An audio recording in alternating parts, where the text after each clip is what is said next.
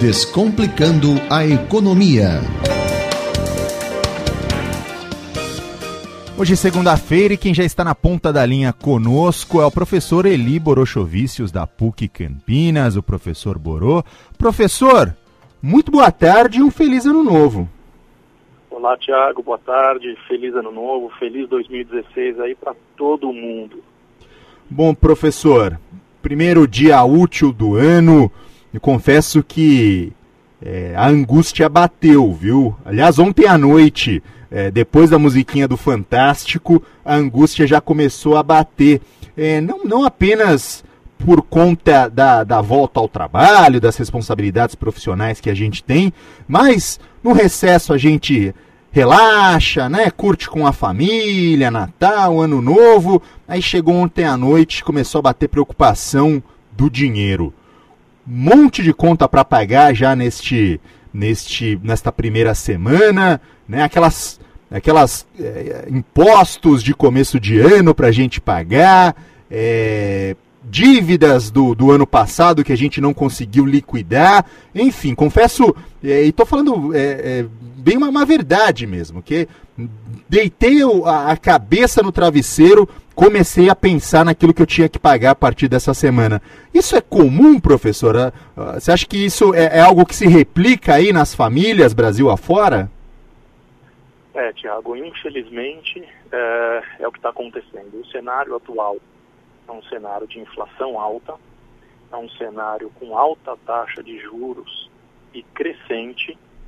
A gente está com uma inflação por custo com energia, água e combustível mais caros. Esse ano nós vamos ter mais um aumento de energia, mais um aumento de água e já tivemos o aumento de combustível. A gente está com um cenário com alta do dólar, nós temos um cenário com a redução das notas de rating das uh, principais agências de risco do mercado, aumentando taxa de desemprego, e um baixo nível de crescimento do PIB e, acima de tudo, um baixo nível de confiança dos empresários. Uh, isso tudo, uh, esse cenário mostra realmente que existe uma preocupação muito grande das pessoas com o que vai acontecer agora no ano de 2016.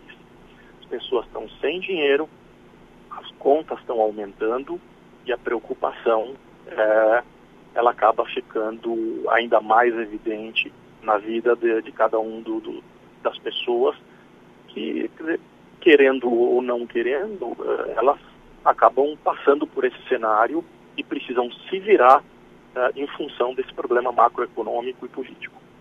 Isso acaba virando motivo de estresse, né? É, a população, é, a gente acaba deixando outros problemas de lado né, nesse momento e focando nisso, né? O estresse causado é, pela falta de dinheiro, pelo acúmulo de dívidas e até mesmo por essa angústia de não saber o que vai acontecer nesse ano, né? Essa perspectiva, pelo menos extremamente negativa no, no, no campo econômico, acaba causando um estresse, um nervoso fora do comum, né?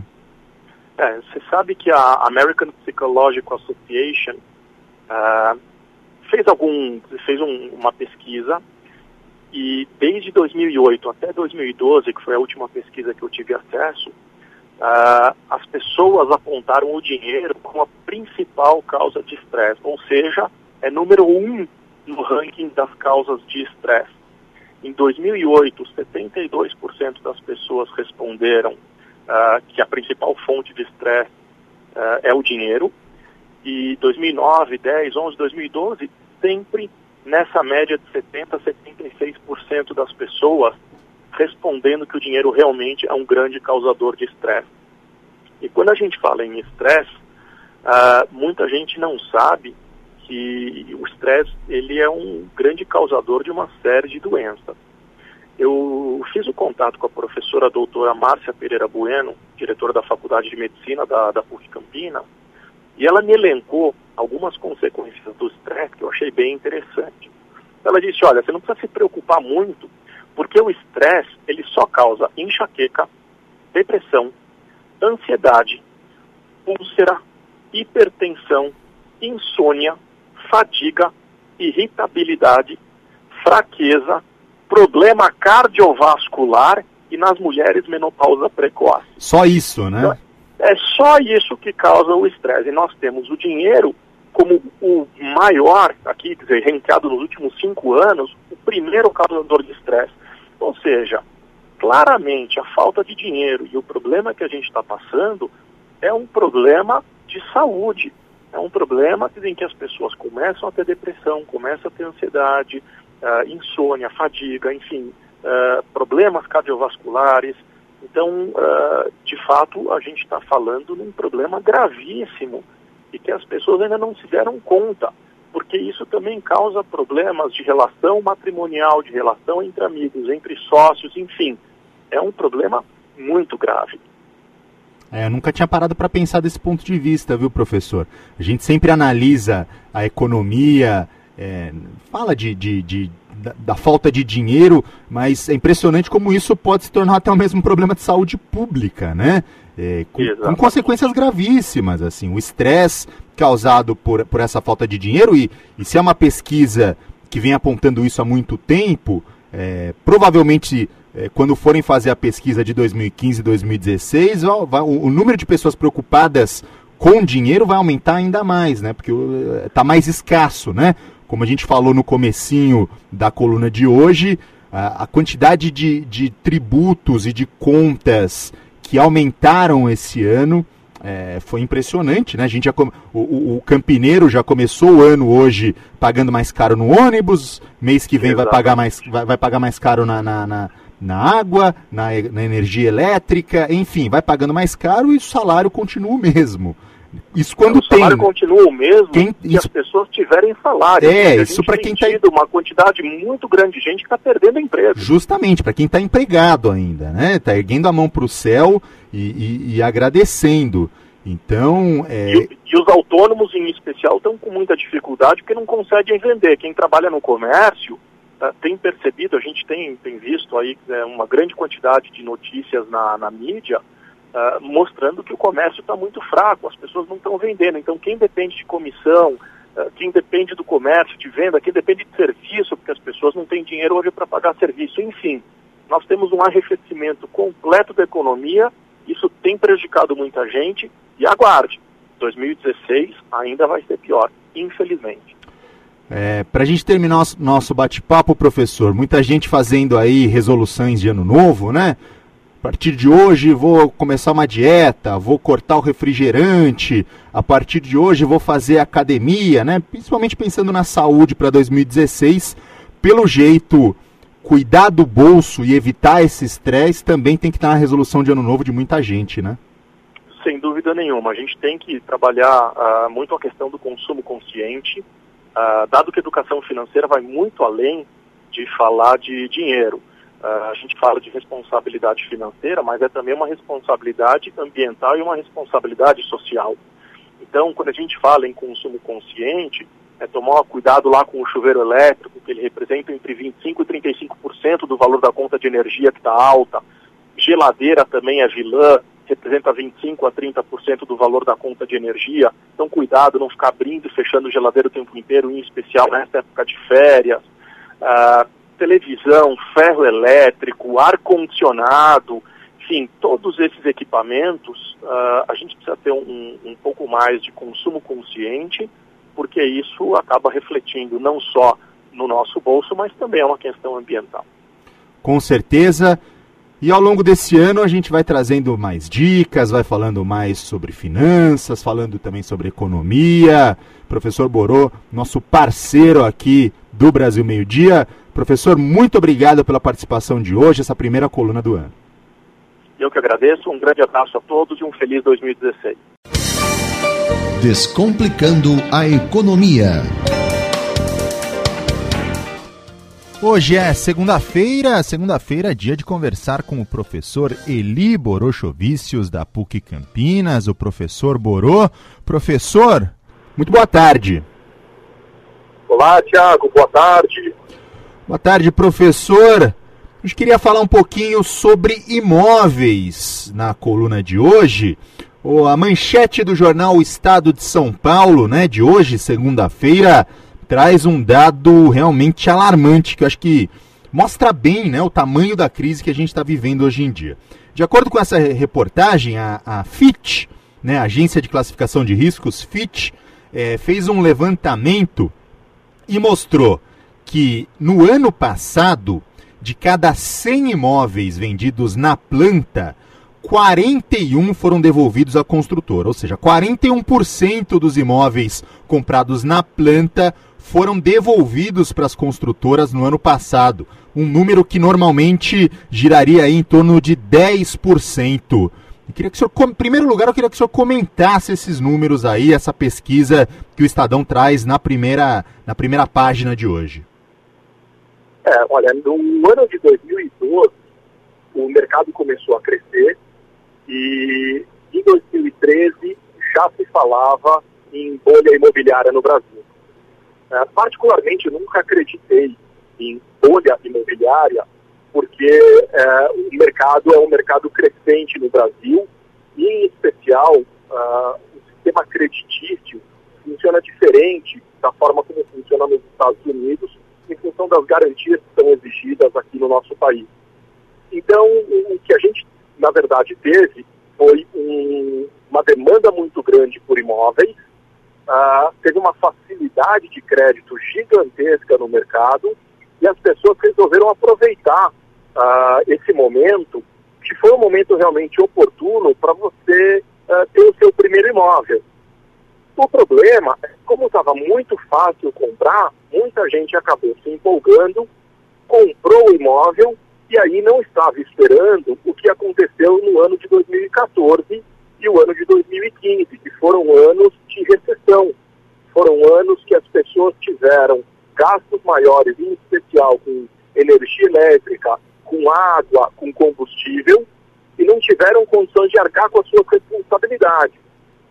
Agora, como a inadimplência ficou muito alta, a melhor, uh, a melhor solução era perder dinheiro com o imóvel ao invés de continuar botando dinheiro no imóvel. E aí começaram a devolver esses imóveis para as construtoras, que hoje estão com estoque gigantesco uh, de imóvel para desovar. Agora, esse é um mercado que está sempre crescendo. A população cresce, uh, a população precisa de, de, de um imóvel, em algum momento eles vão acabar conseguindo vender ainda com bons lucros. Agora é uma questão de tempo e, e de conseguir demontar uma boa estratégia financeira para conseguir segurar uh, a, a, parte financeira por pelo menos mais um ano aí e eventualmente apostar numa melhora da nossa economia. É exatamente sobre isso que eu queria perguntar aí para o senhor, né? Agora, é, como eh, a gente está vendo aí uma, uma, uma quantidade altíssima de imóveis sendo devolvidos às construtoras. O que a gente deve esperar né, para esse ano é um número muito grande, principalmente de saldões, né, de construtoras, de incorporadoras, algo que a gente viu um pouquinho no ano passado, mas que nesse ano deve vir com tudo. Inclusive a reportagem do Estadão traz é, que antigamente muita gente comprava imóvel para revender, né, como uma forma aí até de, de, de fazer dinheiro, né? E, e, que hoje é complicado, porque muita gente compra imóvel por 100 mil na planta, quando vai pegar a chave, por exemplo, vê que a construtora está vendendo por 80 mil. Então eu queria saber do senhor, é, é para quem tem dinheiro guardado, imóvel é um bom investimento? Agora, não só investimento, é tendo em vista que a gente pode ser que tenha aí saldões de construtoras, para quem está procurando um imóvel como primeiro como, como, como um imóvel próprio, né? Primeira casa própria, vale a pena entrar num financiamento sabendo que o crédito está cada vez mais restrito? Olha, são algumas coisas que eu acho importante as pessoas ponderarem. Primeira coisa é quando você tem um saldão, quando você consegue fazer a compra de um imóvel num preço mais baixo, ele é sempre interessante uh, se você considerar o longo prazo, em especial porque o ramo imobiliário é um ramo de menor liquidez. Imóvel, em geral, tem uma liquidez mais baixa uh, que outras aplicações financeiras. Então, para aquela pessoa que está pensando em comprar um imóvel para revender ou está pensando em especular mercado, eu particularmente acho que é perigoso. Agora, para aquela pessoa que tem dinheiro na mão e está precisando comprar o imóvel, é uma grande oportunidade. O que não dá nesse momento é para a pessoa comprar um imóvel mais barato e assumir um financiamento de longo prazo, porque as taxas no mercado estão muito altas. As pessoas estão sem dinheiro, as taxas estão elevadas, e a partir do momento que você assume um financiamento de mais longo prazo, você acaba se endividando e tendo a responsabilidade de arcar com as responsabilidades para não entrar uh, no, no, no hall de inadimplente. Então, especulação, não. Para investimento, eu particularmente não gosto em função da baixa liquidez.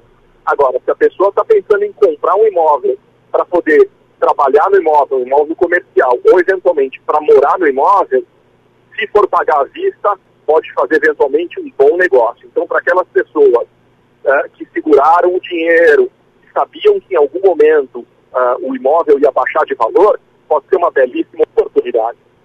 Para a gente terminar o nosso bate-papo dessa segunda-feira, é, professor, na sua opinião, agora uma coisa mais realmente de, de, de, de opinião mesmo, é, esse número, por exemplo, esses dados, é, é, o senhor falou que não, não acredita num, num, estouro da bolha, mas pensando principalmente é, no, no, mercado da, da, construção civil, que hoje emprega ainda muita gente no Brasil, a gente pode ver aí um agravamento da crise com, com o mercado, das, com, com as construções, com, com as grandes construtoras diminuindo o ritmo, construindo menos, ou você acha que o, esse ritmo de, de, lançamentos, de construções, isso vai continuar, é, é, principalmente aqui no estado de São Paulo, como já vinha nos últimos anos? Olha, particularmente penso que deve ter uma redução agora, porque o estoque de imóveis uh, ainda está alto, eles vão precisar desovar esses imóveis. Agora é importante as pessoas entenderem que quando a gente fala de ramo imobiliário, a gente não está falando simplesmente na venda do imóvel, mas quando esse imóvel é vendido, ele é vendido sem piso. Então você afeta, por exemplo, a indústria de pisos. Ele é vendido sem iluminação, então você afeta a indústria, a, a indústria e o comércio de, de iluminação. Uh, pintura, então tem o pessoal de tinta, tem os serviços que são prestados, é uma cascata. Então a venda do imóvel, ela acaba afetando diretamente uma série de outros setores uh, da nossa economia. E é muito ruim isso para a gente. Então, infelizmente, eu particularmente vejo uma redução nos lançamentos, embora pense que seja de suma importância que a gente continue fazendo bons lançamentos de imóveis para a gente poder girar a economia e as coisas voltarem a funcionar. Tá certo, então. Queria agradecer bastante é, a sua participação no Brasil Meio Dia de hoje, professor. Uma boa semana para o senhor e até segunda-feira que vem. Muito obrigado, uma boa semana a você, a todos os nossos ouvintes se Deus quiser, até semana que vem. Hora certa é meio-dia e nove minutos. Estamos de volta com Brasil Meio-Dia. Descomplicando a economia. Segunda-feira, dia de falar de economia e de finanças aqui no Brasil Meio-Dia, com o professor Eli Borochovicius, professor Borô, da PUC Campinas. Professor, muito boa tarde. Olá, Tiago, boa tarde. Bom, professor, vamos tocar aqui em dois assuntos que a gente já falou várias vezes, mas é sempre bom a gente voltar né, a, a tocar neles. Primeiro vamos falar de inflação. Né? Banco Central Boletim Focus é, aumentando aí a projeção de inflação para esse ano para 7%. Economias do, economistas do mercado dizendo que, que a inflação deve ser maior ainda, né? É, pode encerrar o ano aí em 7,54%. Enfim, o que a gente vê semana após semana são economistas aumentando aí a, a previsão, a estimativa de inflação para este ano. Queria saber do senhor, professor, que, que significa isso para o bolso do trabalhador, para o nosso bolso? Olha, quando a gente fala em inflação, o que a gente está eh, se referindo é um aumento generalizado de preço. Isso significa inflação. E a inflação, ela é medida aqui no Brasil por alguns indicadores, alguns índices. Os principais são o IPCA, INPC e IGPM cada um desses indicadores, eh, eles são mensurados, a métrica ela é feita de forma diferente. Então, eu posso pegar uh, a, a, a, população que eu vou avaliar até cinco salários mínimos, de 5 a 20 salários mínimos, se é só das metrópoles, enfim. Cada uh, unidade, cada indicador, ela é feita de uma forma. Então, toda vez que a gente fala em taxa de inflação, o que a gente está se referindo é de uma amostragem. Então, a gente tem hoje uh, o IPCA como um indicador de inflação básico, medido aí nos últimos 12 meses a uma média de 10%. Ou seja, é, de forma generalizada, os preços com alimentação, transporte, enfim, uma série de itens que são avaliados, na sua média aumentou 10%. Agora, se uh, o cidadão ele começar a observar a sua casa, ele pode tomar um susto. Porque esse ano, por exemplo, eh, se a gente medir janeiro 2015 versus janeiro 2016 de eletricidade, a gente vai chegar a uma média de 50% de aumento. Se a gente for mensurar água uh, entre janeiro de 2015 versus janeiro de 2016, a gente vai chegar a 35, 40% de aumento. Se a gente for avaliar supermercado e os itens básicos, e eu não estou falando de cesta básica, estou falando o básico daquilo que a gente realmente compra para casa, incluindo não só alimentação, mas também produtos de limpeza no supermercado. A gente vai ter aí um aumento médio de 20% a 25% a escola, para quem paga a escola para os filhos, aumento de 30% a 40%. Então, quando a gente fala que a inflação é uma média de 10%, é um índice que está sendo utilizado. Mas se a gente avaliar dentro de casa, a gente vai ver que é muito superior a isso.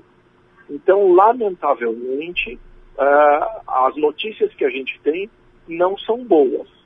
2016 vai ser um ano muito difícil para as pessoas, e a gente está vendo que não deve reduzir o preço, uh, em especial de energia, água e gasolina. E, paralelamente a isso, o salário do trabalhador não aumenta na mesma proporção, né? o que significa que o poder de compra é, da população em geral é cada vez menor. Né? Exatamente por isso que a gente fala que inflacionou o mercado, porque o poder de compra reduziu. Então, as pessoas realmente não conseguiram um aumento significativo. Eu vou um pouco além, muita gente perdeu o emprego. As pessoas, infelizmente, uh, não estão conseguindo sobreviver, não estão conseguindo pagar as contas básicas de casa. Então, para aqueles que conseguiram manter o emprego, não conseguiram aumento. E o que a gente está vendo é isso: as pessoas compram menos, se compram menos, as empresas vendem menos, se as empresas vendem menos, a gente tem um arrefecimento da economia, para de girar e isso acaba inflacionando o mercado. Tá certo, professor. Outro assunto que eu queria é, que o senhor comentasse é em relação à taxa de juros, né? Também algo que o senhor já explicou algumas vezes aqui, mas é sempre bom a gente retomar. Vamos ter reunião do Comitê de Política Monetária depois de amanhã e a expectativa do mercado é que aquela taxa de juros é, aumente ainda mais, né, de 14,25%, a estimativa é que suba para 14,75% ao ano. Traduzindo em miúdos, o que quer dizer isso? Bom, é, as reuniões lá do Comitê de Política Monetária, COPOM, acontecem às quartas-feiras, uma vez por mês. E então, nessa próxima quarta-feira, a previsão é de aumentar a 14,75 e a gente vai ver o que, que vai acontecer mais para frente. Eu, particularmente, imagino que a gente deve encerrar o ano de 2016 com pelo menos 15% na taxa básica de juros Selic.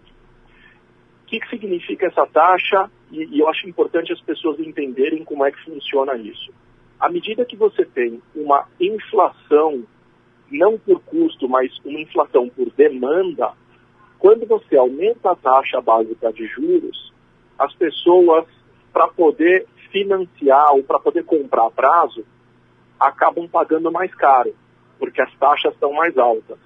Isso faz com que você reduza a demanda. Então, o governo utiliza a taxa básica de juros, aumentando a taxa para reduzir a inflação. Mas isso não está acontecendo porque a nossa inflação não é uma inflação por demanda, mas é uma inflação por custo. Então, só aumentar a taxa básica de juros, particularmente penso que não vai resolver em absolutamente nada uh, o problema da nossa economia. O que vai acontecer, na verdade, é que vai aumentar ainda mais o custo, arrefecendo ainda mais a economia, o que não é bom para o nosso país. Tá certo. Tá a explicação do professor Eli Borochovicius, da PUC Campinas, ele que conversa com a gente sobre economia, sobre finanças também, toda segunda-feira. Professor, muito obrigado pela participação de hoje e até semana que vem. Muito obrigado, um grande abraço. Agora, meio-dia e 16 minutos. Descomplicando a economia.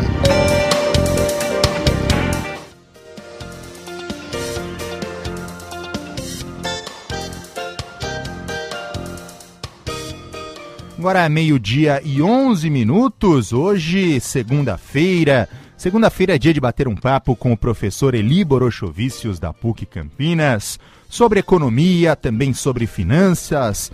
Professor, muito boa tarde. Olá, Tiago, boa tarde. Bom, professor, hoje eu gostaria de falar sobre consórcios. Né, a população aí, boa parte da população, tem encontrado nos consórcios uma alternativa para fugir é, das altas taxas de juros. É, o consórcio apresenta alguns tipos de vantagem, até mesmo por causa disso, no ano de 2015, as vendas por meio de consórcio, de acordo com uma reportagem publicada pela Agência Brasil, as vendas aumentaram 1,9% né, no ano de 2015 em relação com o ano de 2014. Professor, eu queria saber do senhor quais são as vantagens de se optar por um consórcio para compra de um imóvel, para compra de um carro, por exemplo, né, para compra de bens de, de valor. Quais são as vantagens e quais são as desvantagens do consórcio? Olha, Tiago, eu acho que antes da gente falar de vantagens e desvantagens, é interessante a gente dizer que a, a ideia de um consórcio nasceu no Brasil. Então isso é uma ideia brasileira, uma coisa nossa. Uh, isso tudo começou em 1962, quando os funcionários do Banco do Brasil formaram um grupo. Uh, a ideia deles era constituir um fundo para compra de um automóvel para cada participante. Como eles não tinham condições de todo mundo sair comprando, eles resolveram então montar esse fundo e por sorteio eles identificavam então quem seria o contemplado. Então já é uma ideia uh, genuína brasileira, nascida em 1932. Em 1991 é que a fiscalização das operações dos consórcios e a regulamentação uh, passaram a ser exercidas pelo Banco Central aqui do Brasil, com a edição da Lei número 8177. Então, eu acho que é interessante a gente saber que uh, o consórcio é uma coisa nossa. Vamos para as vantagens e para as desvantagens. Primeira coisa, eu acho que é importante dizer que o consórcio não é investimento, tá? O consórcio é uma mistura de poupança coletiva, ideia de consumismo e um pouco de sorte. Tá? Uh, a principal uh, vantagem que se tem no consórcio uh, é que as pessoas que não têm educação financeira, não têm disciplina, elas conseguem guardar um pouco de dinheiro para consumir um determinado bem em especial bens de consumo, como é o caso de automóvel, embarcação, imóvel e por aí vai. Agora, existem as desvantagens. E as principais desvantagens são relacionadas à questão financeira, porque o consorciado ele vai pagar o bem em média entre 15 a 20% a mais. Por que isso? Porque ele vai pagar a taxa de adesão ao consórcio, essa taxa, ela pode ser cobrada, diferentemente do que muita gente pensa, acha que não pode cobrar, não, ela pode ser cobrada. Mas se ela for cobrada, ela precisa ser descontada da taxa de administração. Ou seja, essa taxa de adesão ela pode ser comprada, mas ela é considerada uma antecipação do consorciado. ele vai pagar a taxa de administração, que é para que a administradora possa recolher o dinheiro de todos os consorciados, uh, poder fazer os sorteios e por aí vai. O consorciado paga um fundo de reserva para prevenir inadimplência e também é muito comum a gente ter o pagamento de seguro. E aqui no seguro a gente tem basicamente dois seguros: o seguro de quebra de garantia e o seguro de vida. Porque a preocupação da administradora é caso algum consorciado não pague, como é que fica esse fundo para poder sortear ou para poder uh, entregar aquele, uh, aquele bem que faz parte do consórcio. Então, aí, basicamente, dois seguros. O quebra de garantia, caso tenha inadimplência, não pague, então eles acionam um seguro. E um seguro de vida, eventualmente, no caso do falecimento do consorciado, é, o seguro quita as obrigações daquele consorciado e ele não prejudica todos os demais. Entendi. Em relação. Bom, quem está escutando agora é, o senhor explicar sobre consórcio, se interessou para saber um pouco mais. Que tipo de dica que o senhor dá, professor, para que a pessoa não caia numa armadilha? Porque quando a gente está falando em consórcio, na verdade as pessoas estão entregando dinheiro para uma administradora e essa administradora vai ser responsável por fazer toda a gestão do fundo e se preocupar em fazer o sorteio para poder entregar o bem. Então, é um risco que as pessoas correm de entregar o dinheiro para alguém que não existe. Então, a primeira uh, recomendação que eu dou é entrar no site do Banco Central do Brasil e verificar quais são as instituições autorizadas a operar consórcio. Hoje, uh, em dezembro de 2015, na verdade, são 172 instituições que estão autorizadas. Tá? Agora, a segunda coisa particularmente acho importante observar as reclamações em relação aos consórcios. Então, nós tivemos, uh, em 2015, dezembro de 2015, uh, 647 reclamações reguladas procedentes em relação ao Bradesco, que foi o primeiro uh, em número de reclamações. E eles contam um universo aí de aproximadamente 60 milhões de clientes na base conjugada do cadastro de clientes do Sistema Financeiro Nacional, Sistema de Informações de Crédito do Banco do Brasil, do Banco Central.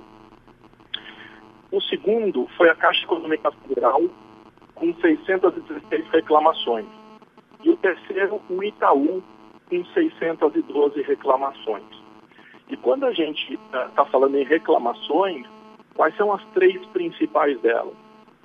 Primeira, irregularidades relativas à integridade, confiabilidade, segurança, sigilo ou legitimidade das operações e serviços relacionados a cartões de crédito, que foram 294 reclamações, sendo a Caixa Econômica Federal a principal com 110. A segunda reclamação básica, tarifa por serviços não contratados. Foram 280 reclamações, o Bradesco campeão com 199. E a terceira principal reclamação é o débito em conta de depósito não autorizado pelo cliente.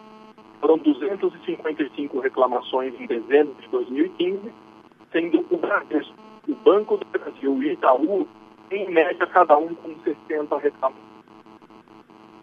Tá certo, professor. Tá aí então algumas dicas e é importante a gente saber é, essas reclamações para também quando a gente for contratar aí um consórcio, caso tenha interesse, a gente não caia, não tipo, verifique esse tipo de problema, problema que as pessoas tanto reclamam. Professor Eli Borochovicius, muito obrigado por sua participação de hoje e até semana que vem. Eu que agradeço e me desculpo pela falha técnica, foi culpa minha, me desculpem. Não tem problema, professor, acontece. Forte abraço e até segunda. Um abraço, até semana que vem.